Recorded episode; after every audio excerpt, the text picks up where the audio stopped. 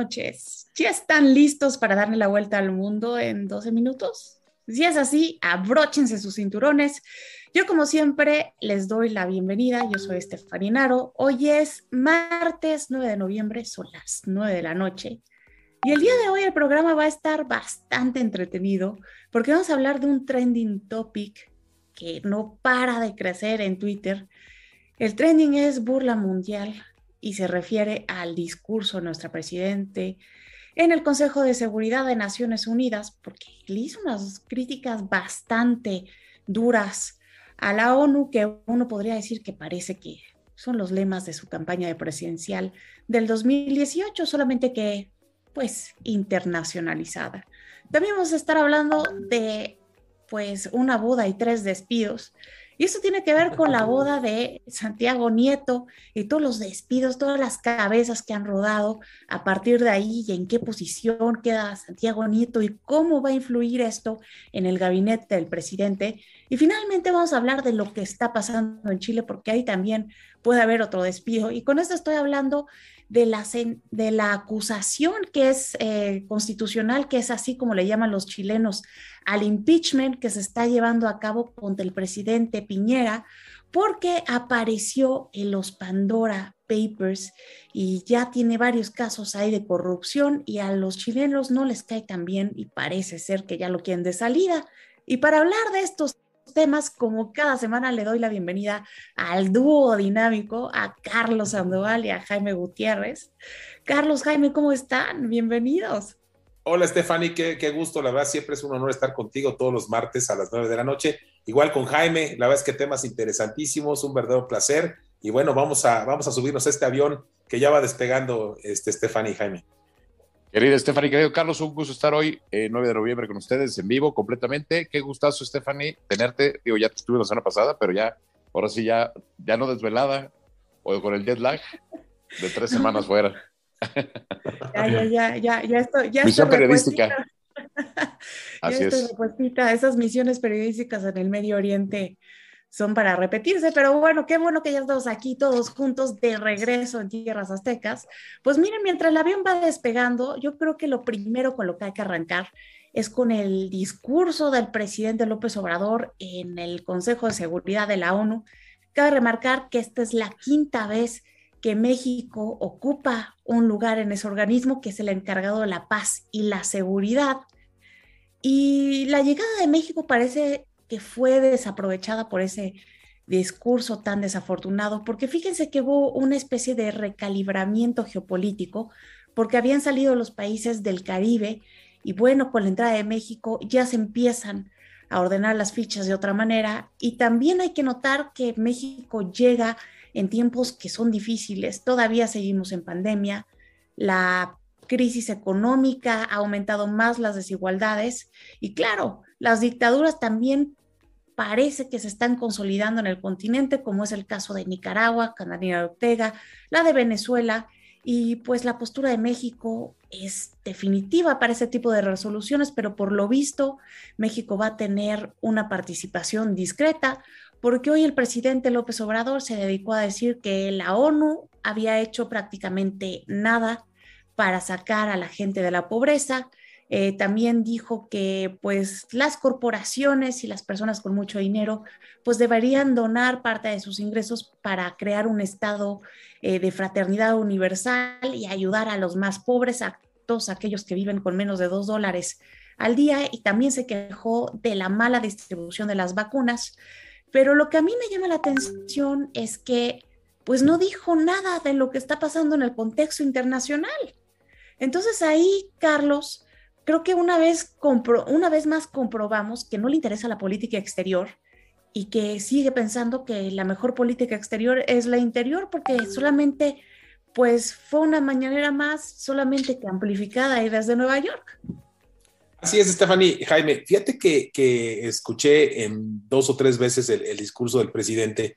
La quise fijarme bien en los detalles porque ya sabes que el presidente siempre manda mensajes un poquito abajo del agua o entre líneas. Y yo creo que a ver, el tema de haber atacado a la ONU no me gustó, no me gustó porque yo creo que la ONU se ha mantenido gracias a un esfuerzo de muchísimas naciones y creo que ha hecho lo posible por salir adelante. Claro, el los tema objetivos del milenio, los del desarrollo sustentable. Claro, claro, ahí ves lo del tema de la COP 26, eh, hay muchos temas bien importantes donde la ONU ha participado, y ahí el tema de la ONU, la verdad es que es, el, poco presupuesto que tiene, ¿no? Pero, pero bueno, refiriéndonos al discurso del presidente, yo también pienso que fue una mañanera, una mañanera pues un poquito más intensa. Me gustó, lo que sí te voy a decir que también hay que decir las cosas buenas, me gustó el tono del presidente en el sentido de que cuando lee un buen discurso o un discurso es mucho más ameno, o sea, yo lo oí y me gustó que leyera, fue bueno.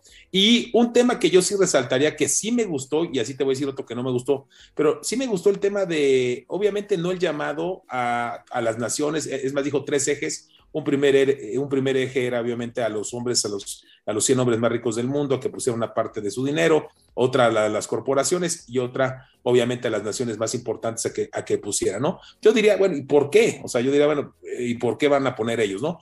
Este, e, e, esa parte creo que eh, resalta, resalta el tema. Sin embargo, yo creo que el tema de decir que el tema de la pobreza sí ha generado problemas muy graves, esa diferencia ha generado problemas gravísimos, y uno de los temas que ya estamos viendo es la migración. Entonces, yo sí creo que eh, dentro de lo que dijo, una cosa interesante, me gustó, es el tema de decir, esa pobreza, esa, esa diferencia de los que tienen, no tienen, están generando problemas en el mundo y uno de los problemas, obviamente, es la migración. Totalmente, pero también tenemos que tomar en cuenta que la pobreza no solamente se va a resolver dando dinero, yo creo que una de las soluciones de la pobreza es invertir en una buena educación para despertar la capacidad de pensamiento crítico de las personas que aprendan a pensar, que empiezan a ser más innovadoras. Y también, Jaime, yo creo que eh, otro asunto para atacar la pobreza sería acabar con la violencia que está relacionada con el tráfico de drogas. Pero como es un tema tabú en Estados Unidos, pues fue impensable que lo tocara. Fíjate que sí, Stephanie. Nada más, yo, yo voy a diferir con ustedes en algo hoy este, que en general siempre estoy de acuerdo con todo, pero en términos beisbolísticos, yo creo que eh, hoy el discurso de López Obrador fue un home run. Y vas a decir, Stephanie Carlos, yo estoy viendo la cara de sorpresa. ¿Por qué? Porque tú lo acabas de decir, Stephanie, el mundo no le interesa. Su discurso de hoy no fue para el mundo, fue para su base electoral, para sus 13 millones de personas que lo siguen en México. Entonces yo creo que ahí se concentró y ese es ahí muy hábil, es muy hábil. O sea, centró a su discurso a sus votantes. Claro, si lo vemos nosotros como analistas y nos ponemos rigurosos, burla mundial, este, no era el discurso el lugar fuera de lugar porque era un tema de seguridad, no era un tema de pobreza o de corrupción o de esos temas. Entonces, este, si lo vemos de este lado, pues obviamente diríamos esto. Pero él le habló a sus votantes, Estefan y Carlos, creo yo. Pues sí, y parece, parece hay otros foros, parece que sigue en campaña y efectivamente hoy fue a hacer campaña a Nueva York Tienes razón, no lo había visto así. Creo que es un muy buen punto lo que acabas de decir, Jaime. Y también hay que ver que esta campaña, pues, no ha perdido su ímpetu y que la podemos ver en el escándalo que ha acontecido después de la boda de Santiago Nieto, el que era hasta hace poco nuestro zar anticorrupción, que, bueno, se casó en la antigua Guatemala y tuvo invitados que fueron detenidos eh, al llegar a Guatemala, les encontraron una cantidad fuerte de dólares en una maleta. Ahí va la secretaria de, de Turismo, Paola Félix Díaz, quien puso su renuncia después. Ya después, eh, justamente el día de ayer, eh, Santiago Nieto renuncia y ponen en su lugar a Pablo Gómez, un viejo amigo de López Obrador, que es economista, fue, me parece que también presidente del Partido Comunista y pertenece a al ala más radical de Morena.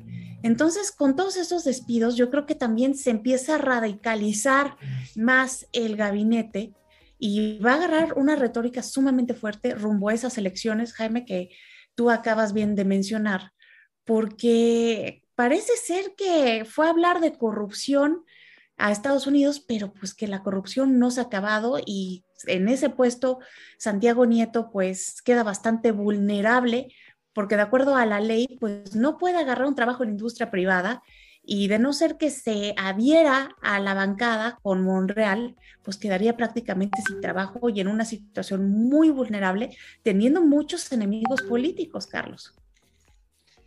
A ver, este, yo la verdad, fíjate que te voy a dar mi punto de vista de lo de la boda y voy a platicar un poquito de lo que es Santiago, eh, Santiago Nieto y obviamente Carla Humphrey, que tengo el gusto de conocerla y la aprecio mucho. Yo la verdad es que creo que el tema de la boda se salió de contexto, se salió de control. Eh, ellos obviamente, yo, el tema de la boda lo sabíamos hace cuatro o cinco meses, muchísima gente, pues que estaba más o menos cercana. Y bueno, decían que se iba a casar en Antigua. Antigua es un lugar muy bonito. De hecho, un amigo de nosotros, Jaime es Juan Carlos Arias, se casó en, Antigua y tuve la oportunidad y tuvimos la oportunidad de ir a, su boda. Es un lugar precioso. Yo creo que él buscaba no, no estar en las cámaras y, bueno, que no hubiera el tema de, de, los periodistas. Desafortunadamente, y fíjate, este, Stephanie y Jaime, no hubiera pasado nada, hubiera pasado totalmente desapercibido el tema, si no es por que, que detienen este avión con los 35 mil dólares donde viene Ili Ortiz y obviamente viene la Secretaría de Turismo de la Ciudad de México, que número uno, rapidísimo, ¿qué hacía la Secretaría de Turismo habiendo el evento más importante de turismo en la Ciudad de México? Era para despedirla por eso, olvídate los 35 mil dólares. Yo creo que ese es el tema central con ella, ¿eh? porque pues lo, el dinero no era de ella, pero sí eso es lo que la pone en el foco. Yo creo que eso es lo que sí hay que reclamarle. De lo otro, pues no estaba implicada directamente. No, y, y, yo lo que digo, una, una boda, oye, quieres hacer tu boda, la haces con cariño, yo creo que pues, uno eh, saca sus ahorros, este, la familia de Carla es una familia que tiene recursos, eh, la familia de de Santiago pues, también tiene algo, este, probablemente la boda, supuestamente las tradiciones la paga la esposa, eso dice, no, sería antes, pero bueno, pues la pagó Carla y su familia, y pues una boda muy bonita, y desafortunadamente le toca este tema de lo del avión, este, y Santiago Neto creo que se precipitan en, renunciar o lo hacen renunciar o lo que habría que analizar, que es para los analistas políticos, es pues, le tendieron una trampa con este tema y, lo renunciaron el ala, el ala dura de, Morena, ¿no? Hay mucho que, analizarlo, pero a mí la verdad me sorprendió mucho, la este, suerte para Santiago Nieto, porque qué duro. ¿eh? Y luego el tuit a medianoche de Salgado Macedonio, eh, celebrando que la que se lo había llevado este, la que lo había tumbado se lo había llevado entre las patas y que Dios es grande, que no sé qué. Es impresionante la misoginia de este personaje y que todavía lo exponga públicamente. Creo que estamos mal y aparte celebra la llegada de Pablo Gómez que viene a radicalizar más el gabinete, Jaime. Fíjate que sí, terrible el tuit de, de Félix Salgado Macedonio. Este, me llama aquí la atención y estoy muy de acuerdo con lo que dice Carlos. La chispa que detona todo es el avión en donde los detienen. Que por cierto, ya sacaron los documentos en donde sí están declarados los 35 mil dólares. O sea, sí hay una declaración del dinero. Entonces, no sería delito porque están declarados. Este, pero eh, yo creo que lo que no le perdonan a Santiago Nieto es uno, el haberse, después de este escándalo, haberse casado con la panista que ha estado presionando a Morena en el, en el INE Dos, los invitados, Ili, enemigo acérrimo de, de Andrés Manuel López Obrador, Carolina Villano, eh, Josefina Vázquez Mota, y entonces todo ese escándalo se aprovecha pues, pues para pedir la renuncia. Ahora, iba a presentarse en la ONU, se ve que actuó rápidamente, control de daños presente para que lo que tú dices, Stephanie, no sucediera, este, que va a dar un discurso de corrupción y pasara esto, pero esto va a tener muchas implicaciones. Santiago Nieto tiene mucha información. Yo lo veo, Stephanie, como un posible candidato a la presidencia o un, o, sea, en lugar de debilitarlo, lo van a crecer, vas a ver. Justamente eh, era lo que empezaba a sonar ayer en, redes sociales, que ya se veía el nombre de Santiago Nieto para el 2024. Pero también puede ser que se integre al equipo de Monreal. ¿eh? Justo antes de que entráramos al aire, eh, estaba oyendo una nota al respecto y yo creo que sería la, la jugada política que más le convendría al presidente, porque como tú dices, tiene mucha información e integrarlo en un equipo eh, de manera rápida, pues sería pues benéfico para todos, sobre todo porque se acaba de casar y pues no está padre acabarte de casar y quedarte sin chamba, ¿no? Oye, qué mala onda la luna de miel, Stephanie. ¿Qué onda de, fíjate, yo pensaba, pobres, ¿Qué onda de la luna de miel? Ya te vas a ir a la luna de miel, ya te despidieron. la, verdad qué horror. Sí, la verdad es que sí. Qué horror, qué horror, qué horror, pero bueno. Pobrecito, la verdad es que sí, pero bueno, ha llegado el momento de que tenemos que ir aterrizando. Por favor, abróchense sus cinturones y ya la próxima semana tocaremos el tema de lo que está pasando en Chile porque ha sido histórico. Quieren destituir al presidente Piñera y había el voto de un eh, diputado que era fundamental y entonces se tardaron toda una noche. Hubo un eh, discurso. Que, se echó 15 horas de discurso. para que llegaran y entonces pues lo quieren destruir porque estaban esperando a que un congresista que tenía COVID saliera de la cuarentena y pudiera llegar a votar. Imagínense, Chile, una estrella de estabilidad y progreso, hoy parece que está atravesando por una crisis política justo antes de las elecciones del 21 de noviembre. Pero bueno, ya estaremos platicando sobre esto la próxima semana. Yo como siempre les doy todas las gracias por habernos acompañado. Es tiempo de aterrizar. Y claro, como siempre, de leer sus saludos, sus comentarios y de responder a las preguntas de nuestro público. Le mandamos saludos cordiales a Enrique Mendiosa desde San Luis Potosí, dice que San Luis Potosí presente. Muchas gracias, por lo menos como cada semana, a Marisa Ochoa, a Guillermo Gutiérrez, a Adi Rosado, a Rafael de la Sierra, a Jorge Ocampo, a Margarita Astroga. Y aquí también tenemos una, una pregunta de Felipe Gómez que nos pregunta que, qué opinamos de las elecciones en Nicaragua con 80% de abstención. Yo creo que en ese caso, eh, Jaime Carlos, eh, la persona que mejor lo ha descrito ha sido Joe Biden. Esto ha sido una pantomima. Eh, justo unos días antes de la elección eh, se hizo un sondeo para medir la, por, la aprobación de Ortega y tenía apenas un 6%. Se me hace impensable cómo va a poder gobernar con tan poca aprobación y sobre todo habiendo encarcelado a siete candidatos eh, presidenciales de oposición. Esto me parece lamentable para los nicaragüenses que se merecen un mejor gobierno y sobre todo porque Ortega derrocó a Somoza y hoy parece que se está convirtiendo en algo igual o peor porque ya lleva 10 años más que él en el poder. Fíjate, Stephanie y Jaime, eh, es un verdadero horror el tema de Nicaragua. Eh, mi solidaridad con toda la gente de Nicaragua. Creo que lo que ha hecho Ortega desde, ¿te acuerdas? Encarcelar a todos los opositores, eh, la gente que tenía posibilidad, pues, la metes a la cárcel, no tiene posibilidad de participar. Obviamente la popularidad y yo la verdad creo que eh, es un llamado muy importante para el gobierno de México, Estefany. Tenemos un liderazgo en Latinoamérica y deberíamos totalmente, Jaime, Estefany, hacer, hacer un reclamo, hacer un desconocimiento de esto. Si nos estamos diciendo demócratas, si estamos en la ONU diciendo que estamos en el Consejo de Seguridad haciendo las cosas bien, esto es una locura. Es tan importante el papel de México. Claro, es, es una locura. Guardar silencio solamente nos hace cómplices y las democracias liberales están pasando por un mal momento y yo creo que es el momento de defenderlas si no nos queremos arrepentir después. ¿eh? A mí me llama la atención porque acuérdense que Daniel Ortega se metió con México, ya Venezuela y Bolivia ya reconocieron, vamos a ver qué pasa en estos días con México, como bien dicen, y lo que esperarías es que pues también se sumaran a criticar esta elección, ¿no? Claro, definitivamente, porque no fueron condiciones para que fuera una elección libre. Y aparte de todo, eh, él y su mujer gobiernan todo y se dice que el verdadero poder detrás del trono es la mujer que da una especie de mañanera a mediodía en donde se dedica a insultar a todos los, los opositores y ya han salido reportes de organizaciones internacionales que dicen que temen eh, por lo que le pueda pasar a los opositores por este ambiente tan polarizado y lleno de odio que el mismo presidente y su mujer se acaban de fomentar.